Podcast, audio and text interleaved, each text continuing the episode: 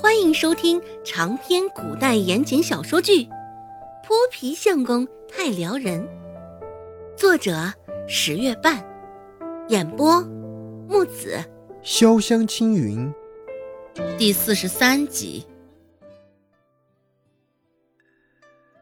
上回是胡颓子，这回又是臭干子，跟着周芷。这卖饼大爷也着实看见了不少新鲜的玩意儿，又是京城传来的新玩意儿啊！你这小丫头怎的晓得那么多？周芷笑着摆摆手，递了一块臭干子给那大爷，说道：“哪有哪有，大爷您尝尝。”这还没赚到钱呢。就先让我占便宜了。大爷一笑，也没有推拒，接过了臭干子。他也没有将臭干子直接塞进嘴里，而是先放到鼻子底下闻了闻，确定刚刚闻到的那阵臭味儿，就是来自这个东西。粗闻臭，但是细闻又觉得香。想到周芷刚刚说的话，大爷带着几分期待的舔了舔嘴唇，将臭干子塞入嘴中。咸香中带着丝丝辣意，外头炸的酥脆酥脆的，里头却相当软嫩。豆腐竟还能有这般风味儿。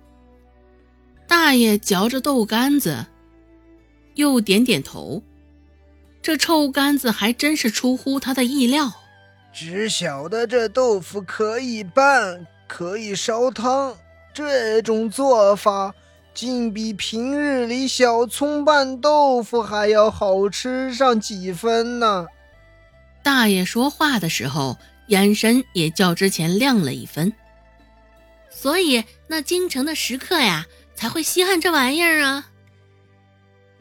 见卖饼大爷的脸上已经没有对臭干子味道的抵触了，周芷便直接在他大饼摊子旁支起了摊儿。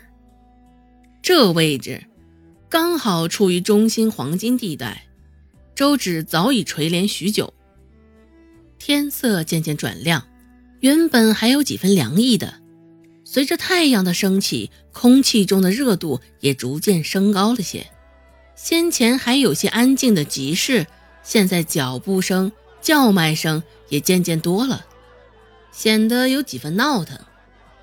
有几个行人路过周芷的臭干子摊，脸上俱是带着一副鄙夷的表情，有几分嫌恶的扫了眼青墨色的臭干子，因为恶臭，有个甚至还捂着口鼻，小碎步离远了些。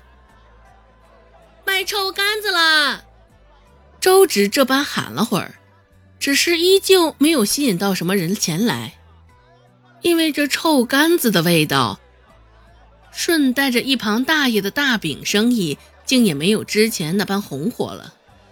这臭干子也不能保留多长时间，时间一长，炸制过后的臭干子就不如之前般酥脆了。想到这。周芷脸上的神色也变得有几分凝重，蹙着眉头看着面前石篮中的臭干子，想了片刻。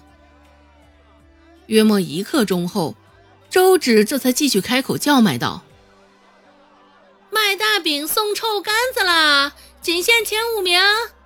听到周芷的叫卖声，一旁的大爷开口问道：“丫头，你怎么开始送起来了？”难道你这出又是舍不得孩子套不着狼？周直上回在集市上卖胡颓子的做法，大爷现在还记得清楚，也将之前周直的回答记在了心上。周直抿唇一笑，回答道：“大同小异，这回是赠品销售。赠品销售，这样的说法。”大爷也是第一次听见，心里琢磨着，这估摸也是京城流行的说法。虽是不懂那“赠品销售”四字是何意思，不过看着周芷那般气定神闲的模样，大爷觉得应该也是很厉害的意思。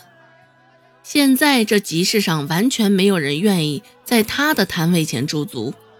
周芷的想法也很简单，就是吸引路人。没有人会跟钱过不去。一听“送臭干子”四个字，总会有人来的。就让那五个人替他宣传宣传臭干子好了。一传十，十传百，周芷这般一喊。生意很快就来了，因为他的赠品销售技巧，引得一旁大爷的大饼生意又重新红火了起来。很快就有三个人上前买大饼，人虽然是驻足在大饼摊前，只是他们的目光却停留在了臭干子上。很显然，这是被送臭干子吸引来的人。周芷也不犹豫，手脚利落的将臭干子包好。发给那三个人，一人得了臭干子，拿在手里细细打量了起来，说道：“这臭干子是什么东西？从没见过呀！”“是啊，这么臭，能吃吗？”另一个大娘也蹙着眉看着手中的臭干子，搭腔道：“大娘，您有所不知，这臭干子是从京城实行起来的，臭干子。”自然是要臭了才正宗，所以现在京城流行一句话：“不臭不要钱。”那大娘甚是不敢置信，这京城人爱吃这玩意儿，可不嘛？这东西闻着臭，吃起来怪香的。这大娘看着手中墨青色的臭干子，眼神中还闪烁着几分疑色。